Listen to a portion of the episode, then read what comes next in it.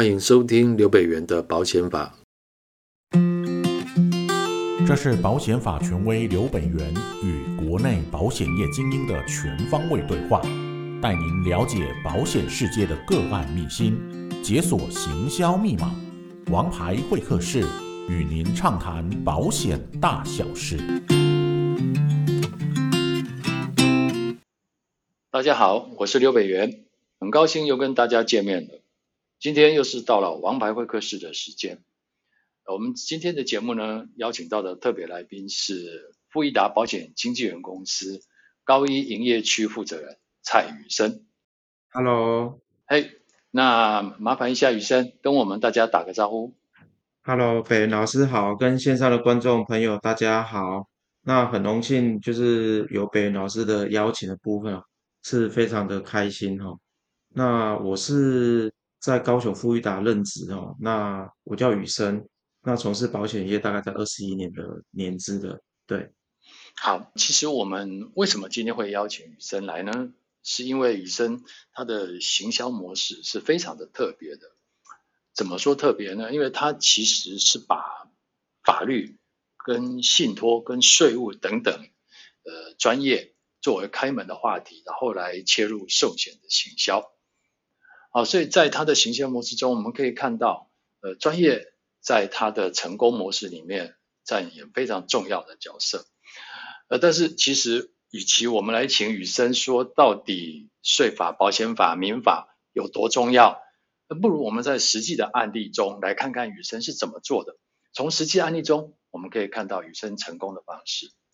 所以，我们这集啊，特别要邀请雨生来讲解几个他在过去工作中非常精彩的案例，我们来了解一下他的胜利方程式是什么。怎么样去成交最高总额一亿元的保险费的大单？好，所以我们话不多说，我们就赶快进入我们今天的主题。雨生，呃，我我记得哈，你曾经有在上课的时候，或者是在其他场合，你有跟我聊过一个案子，就是呃，你好像经营一个客户重复行销，相隔了四年，然后切入了一张大单哦。嗯嗯，对，那可以跟我们分享一下你这个跟客户的缘分，跟哎，你后来是怎么样去呃，在相隔先卖他一张单，然后后来相隔四年之后再切入一张大单。好的，那我我就从这个案例的部分跟跟哎听众的同学们哈、哦、分享一下哈、哦。其实我自己本身哎没有参加任何的社团。那也只有高中的学历哈，那家中环境的部分并没有机缘哈去认识很多的企业主，那幸好有几个很要好的同学，也有几个要好的朋友问，会常常帮我做一些转介绍，但是我自己成交的保护，其实我都会要花很长很长的时间才会有成果哦，因为我喜欢用真心去交朋友哈。哦，自然的部分就可以了解到一些企业朋友的部分，他们所担心的问题。那有了问题才有解决，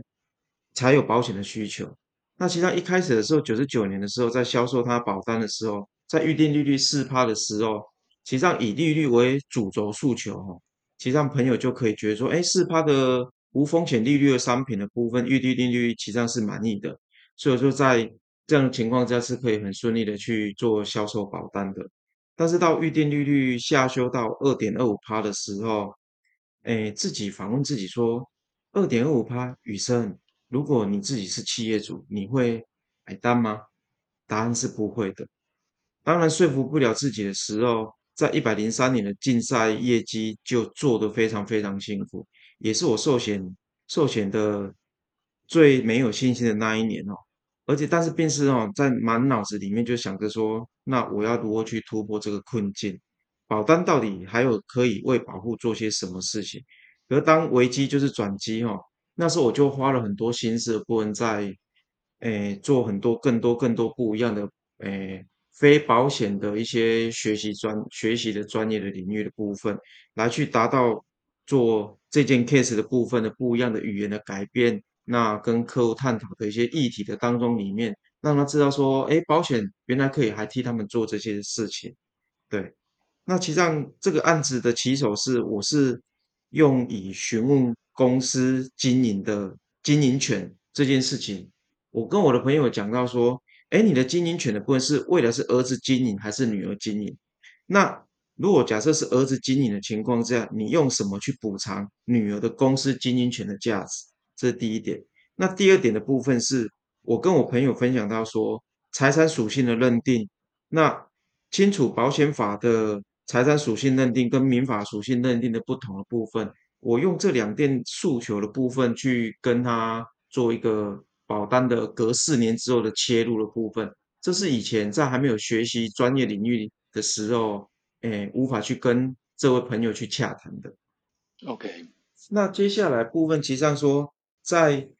诶，一百零三年的时候，其实上因为碰到瓶颈嘛，所以说就是为了自己的学习，那也为团队找到出口，所以说我需要去找出寿险业的新的商业模式哈。其实记得那段时间，只要是课程上学习到，马上就强迫自己去消化，立马的跟自己的单位，还有跟这一个企业主朋友部分去做一些分享。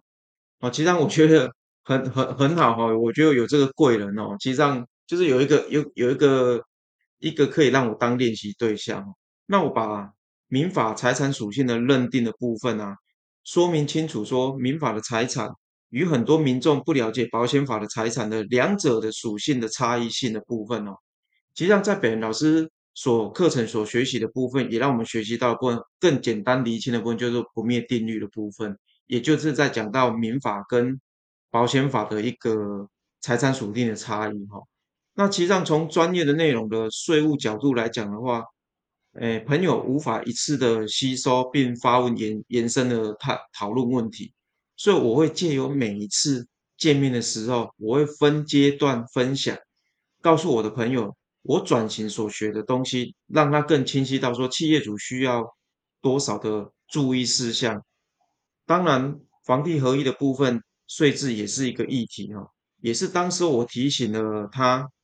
好，提醒了他，就是说企业主必须留意的部分哈。那政府的在新的税制改革的部分，未来在买卖土地的时候，将会侵害我们有很多的投资利润。这些东西都是会让客户知道说，其实上原来如果说假设房地合一的部分的实施税务的改革部分是会侵害他的利润的时候，他就会在资金排挤效应上面会会放慢脚步哈。那我也一次一次的部分跟建跟这个朋友部分，把我所学的部分在法令税制，让他们了解说，其实上，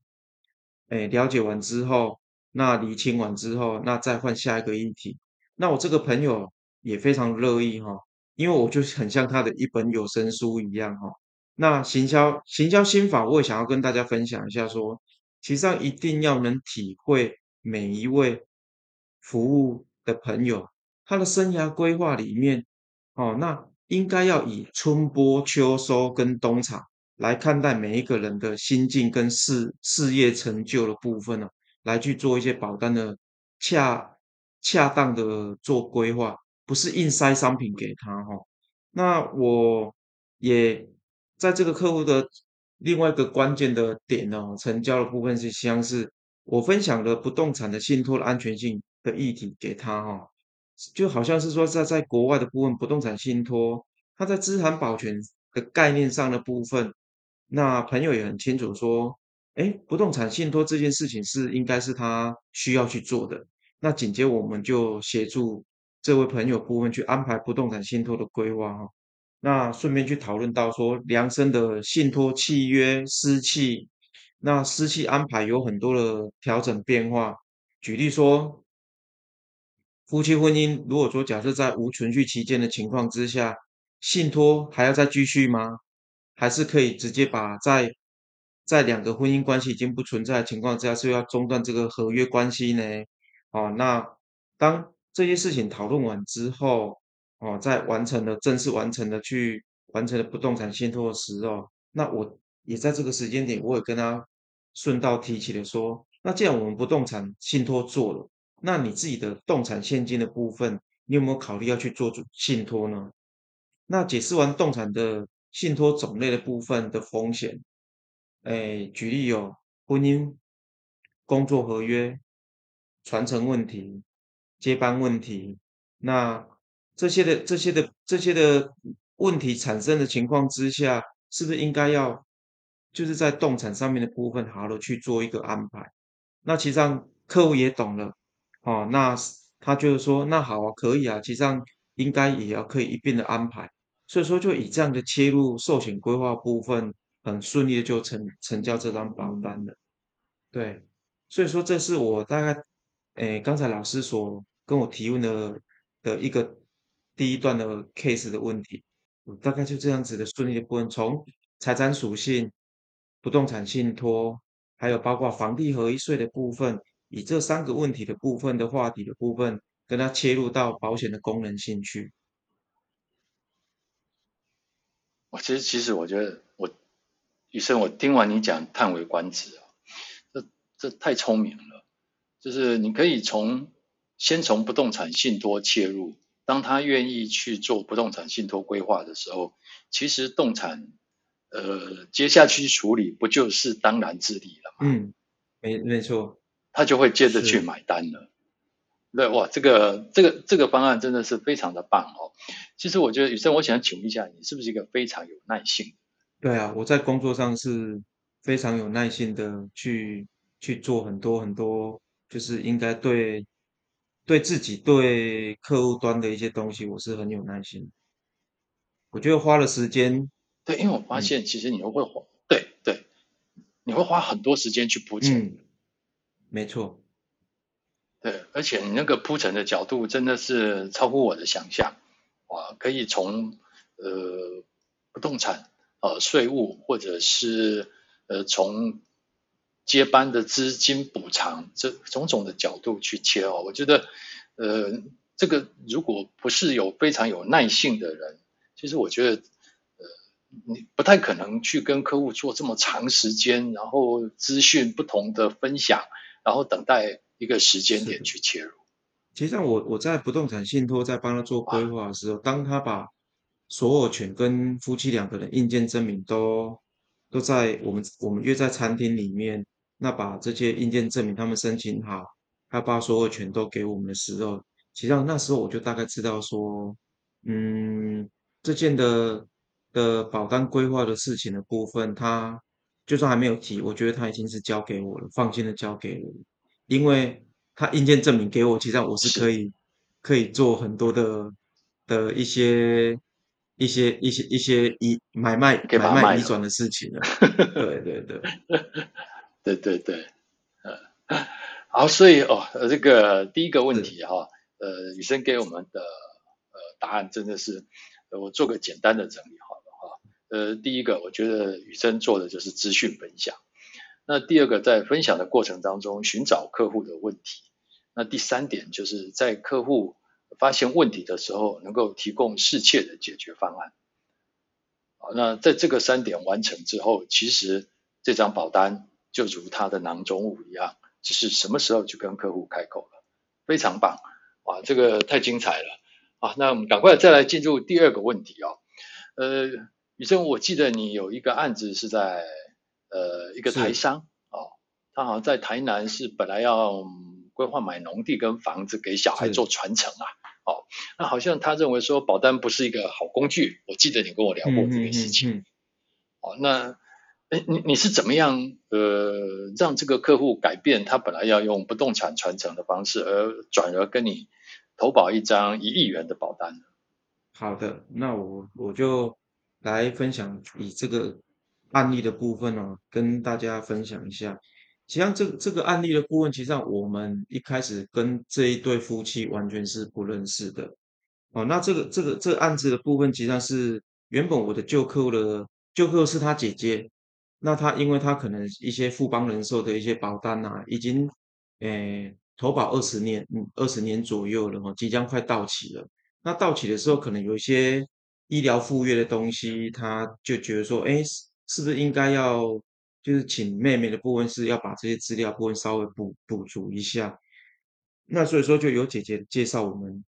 跟跟妹妹做认识哈。那认识完之后，其实我们只大概可能是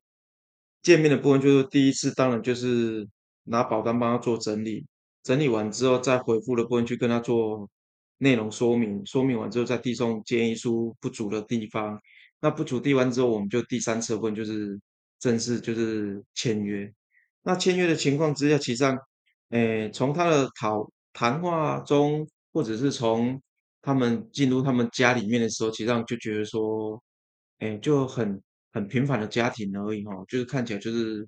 不会说是很富丽堂皇哈，只是说在聊天过程当中里面，他就说，哦，隔壁是隔壁是我公公住，那在隔壁的部分是我小叔在住。我说，那你们这样就是联动的房子的都对啊，这是都是我公公自己的土地。那签完约顺利完出出来出来他们的门口之后，我一抬头看说，一个很老旧斑黄的一个扛棒上面写着乌钢买卖。从这个乌钢买卖的扛棒部分，我就问他说，哎，那这个乌钢买卖是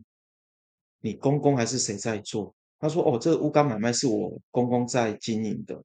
那他当时我就继续问下去说：“诶，这个蛮有历史的的的这个这个扛棒，就代表说你公公做了很久很久。”他说：“有啊，已经快做了三十几年、四十年了。”我说：“那你现在有跟着一起做这个买卖吗？”他就说：“有啊，我现在是有跟着公公一起做这样的乌钢买卖，可是只是固定领薪领薪水薪压薪水也年了哈。”所以说，他就觉得说，诶，那我就说，那先生是在高雄在做乌钢买卖吗？公不是哈，他是在大陆去做乌钢的这个这个交易的部分了。那我就继续问下去说，那先生在那边大概多久了？他说大概是二十年左右的时间了。那他也讲到说，我先生实际上在那里工作的生活环境真的很辛苦啊。以他这样子告诉我的陈述的情况之下，其实有很多人会认为说，等人家固定薪水也呀，加套路你啊，那其实有可能这个话题就中断掉了。可是我在当下的问，我就直接询问说，那你先生在大陆对于 CRS 台商的资金的影响的揭露部分的问题，你先生有被影响到吗？这个时候哈，这个朱太太就跟我回答说，诶，我有听过我先生讲到这个这个资讯揭露的问题哦。而且我先生说这个 CRS 很麻烦，那我就跟朱太太说，那我可以提供你一个相关的一些 CRS 的资讯吗？哦，这个不，这个时候我们彼此才加加 line 哈，哦，虽然是有签医疗险补强，但是我觉得就是留个电话而已啊，也没有也没有跟他留 line 哈。那因为这个议题的部分就留了 line，那当天晚上我们就准备了一些资料，我就把一些简报啊、法令啊、实行细则啊，通通传给这个朱太太。那隔了两天哦，这个朱太太就跟我通个电话说：“诶，我想我先生想要跟你加个微信，好，那方便吗？”我说：“可以啊，我随时可以提供他一些相关的资讯哈。”那我跟朱先生联络上的时候哈，其实上我也是传了一些资讯给他。接下来我们也通了通了几通电话，可是朱朱先生人在大陆啊，他就告诉我说微信聊细节不方便，哦，等他回来台湾的时候再聊。哦，那再麻烦我跟他再碰个面。那其实上等朱先生从农历年从大陆回来的时候，我我是才是第一次见见过本人哈、哦。那其实上就聊了很多有关于海外所得啊，那 CRS 签署协定，国家国与国之间的一些人民的一些金融资讯做交换的动作哈。实际上这个也是朱先生会担心的哈。那实际上我觉得他会担心，就代表说商机就出现了。那我在这个时候，其实上我来来回回的跟朱先生聊了、洽谈了很多次哈。其实上他来来回回的情情况下，我们透过已经将近有十个月的时间，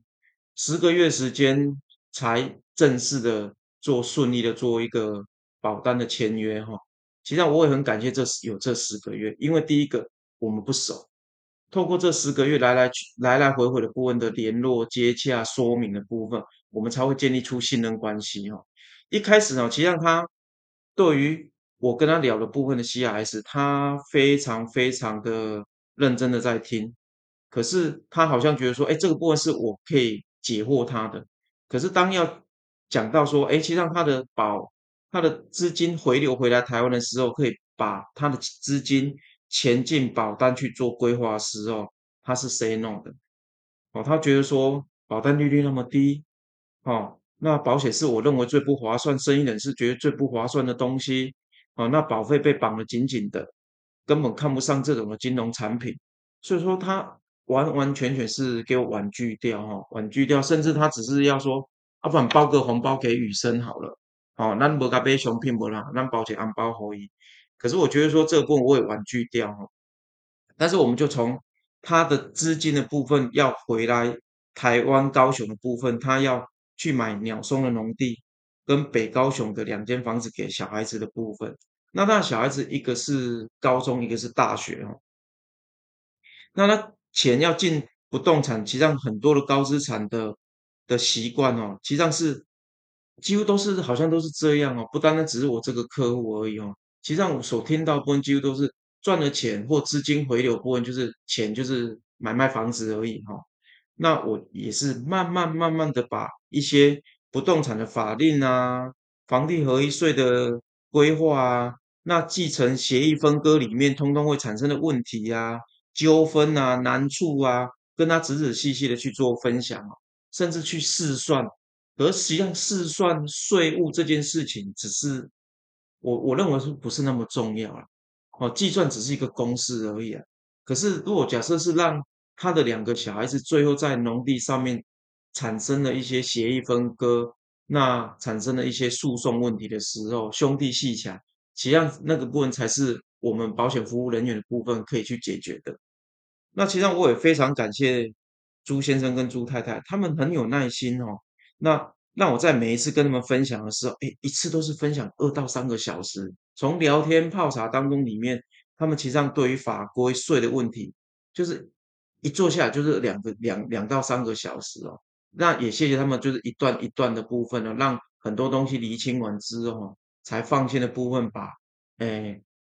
缴费五百万一年，缴费五百万就是以二十年起就合计的部分，就等于是一亿的保单的部分，让我顺利的成交哈。那其实上，在这个成交过程的也会面临的两个问题哦。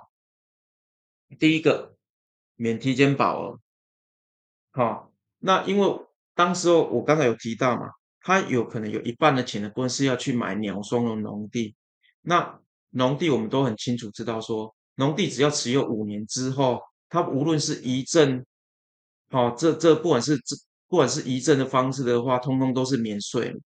那如果假设是，既然是买农地是免税，那我是不是应该要用一个高标准的方式去找到，可能是一开始首年就是有三十倍的寿险保障的高杠杆倍数的寿险保障，让这个朱先生来购买，才可以去类比到农地的农地这个资产资产的资产资产的部分的财产属性，可以类比类比农地哈，所以说我才很坚持的时候需要去找。这这种三十倍以上的寿险保障，那可是又会面临到体检的问题，这是第一个。那最后也是有克服克服这个问题。那第二个部分是短期的商品沟通到长期的商品的部分，通常客户是是习惯嘛，有趸缴就买趸缴，有六年期就买六年期，绝对不会跟你主动说他要买一个二十年期的保单。可是因为我们知道说。他的金额过度庞大情况之下，又为了让它变成是一个尽可能变成是有机会在国税局审查的时候可以是一个免税额的的保单的情况之下，我是不是应该要告诉他说要去购买长年长年期的部分，透过一个诶长年期的部分去慢慢分期缴费的部分的分期缴，让它外观形式上面的部分，第一个首年无保价。十五年打平，哦，那这样的情况之下，它的寿险杠杆倍数才会又漂亮，而且还才会有这些理由的部分。那我当然也花了很多的一些佐证资料，就在一些高雄国税局跟南区国税局的部分的判决书，这些判决书的部分来去让客户清楚知道说，什么保单是会进入实支课税，什么保单不会进入实支课税。所以说，用这些这个这个地方的判决书的说明，也花了一段时间跟他们重复了两次说明完之后，最后才就是取得认同跟共识的部分，以二十年期的二十年年期的商品的部分，那来规划诶，约莫大概一亿两千万的寿险保障。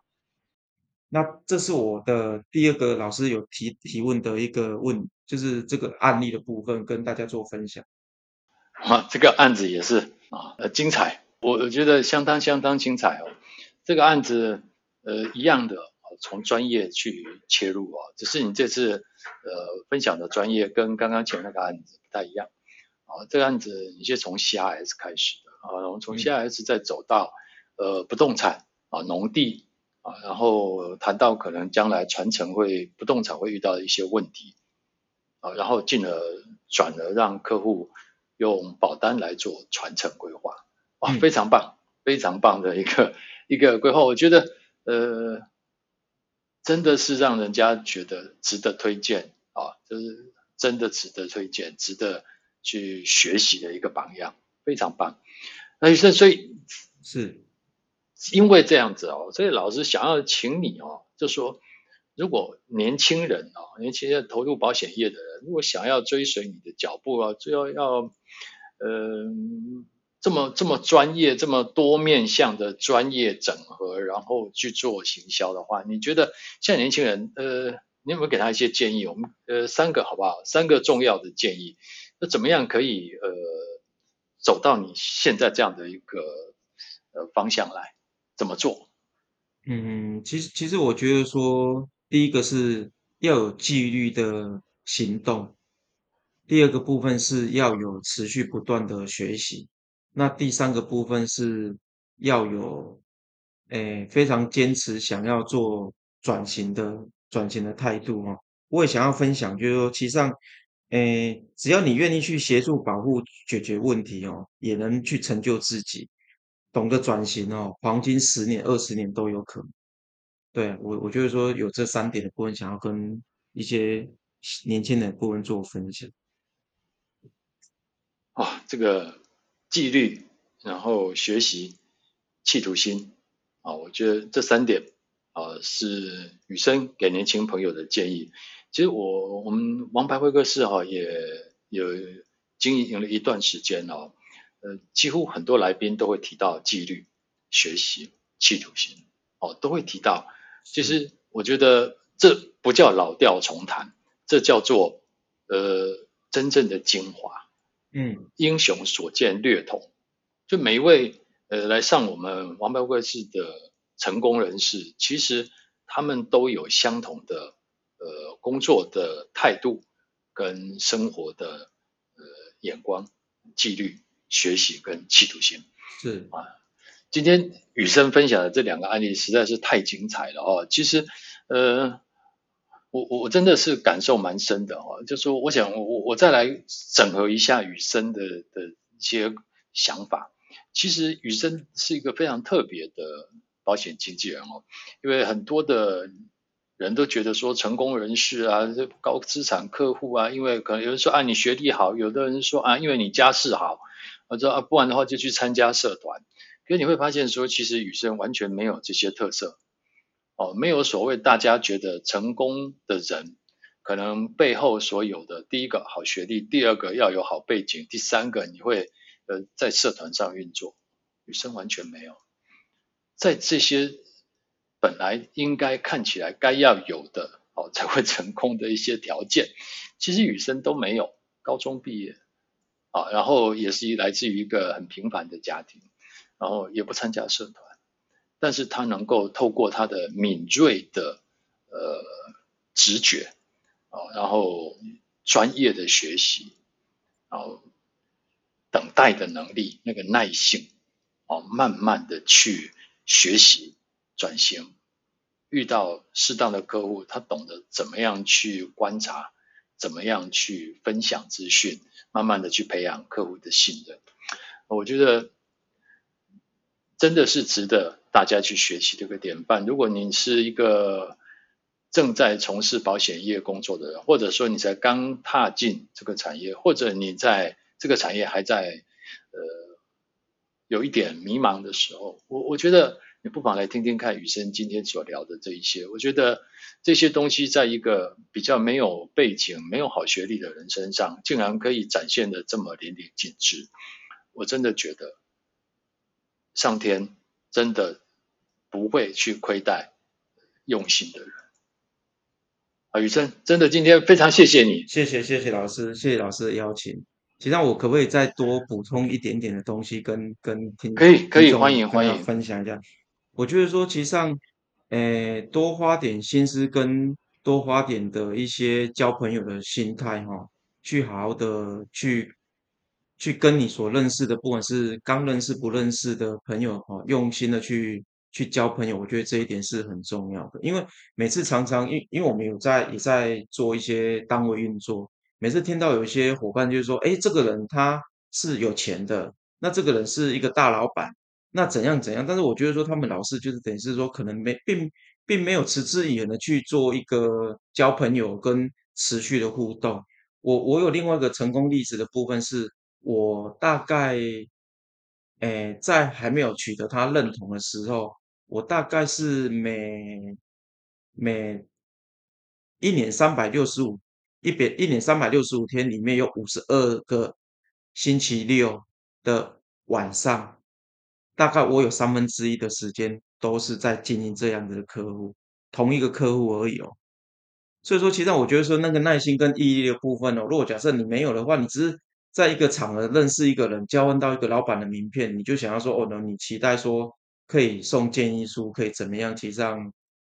哎，机会胜算不大。真的，真的，没错，没错，今天我们真的非常谢谢宇升来哦，下次我一定会要再找你来，再跟我们分享精彩的成功案例。好，我相信每一个今天听到这个节目的人，应该都深有所感，都看到了方向，看到了呃自己工作未来转型的希望。雨生，我们再次谢谢你今天能够到我们节目来，谢谢你。好，也谢谢老师的邀请，谢谢老师。谢谢，那我们今天节目就到这边。如果对我们的主题有什么想法，或者你希望能够听到些什么，都欢迎在下方跟我们说。王牌会客室让你专业零距离，我们下个月再见喽，拜拜。